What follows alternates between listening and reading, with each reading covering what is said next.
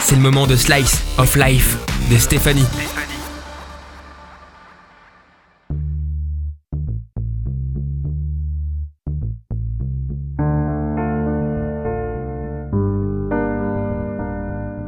Assise là dans ce bar, premier café, enfin déconfiné.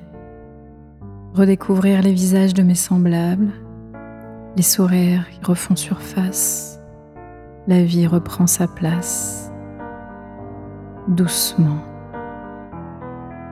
Une femme entre, mes yeux se posent sur ses cheveux blonds bouclés, elle capte la lumière les visages se retournent sur elle comme pour saluer sa présence certaine. D'ailleurs, sur mesure, escarpins signés, elle pose sa mallette et son sac à ses côtés, s'installe sur un tabouret au comptoir. Le serveur s'approche délicatement et tend l'oreille. Il s'éclipse. Il revient avec un verre, gin tonic, 11 heures. C'est un peu tôt, me crie mon esprit critique. Je l'observe, elle m'hypnotise, sans raison valable. Un air de star de cinéma, un agent de la CIA. Elle attend quelqu'un, me souffle ma raison. Les minutes passent, ses épaules s'affaissent sous le poids des verres.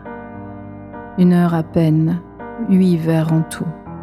Sa présence, sa classe, son élégance ont laissé la place à la déchéance. Tristesse, elle tente de quitter son tabouret, tout le monde retient son souffle.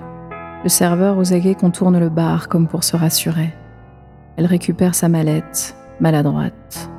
Chaque mouvement perché sur ses talons aiguilles est une performance d'équilibriste. Le serveur la raccompagne. Nos regards se croisent. Je découvre un visage maquillé de souffrance et de tristesse. Un léger sourire m'arrive en pleine face. Sa douleur vient se déposer sur mon cœur. Elle disparaît derrière les rideaux, image indélébile, ancrée à jamais dans ma mémoire. Mes questions pour toujours, sans réponse.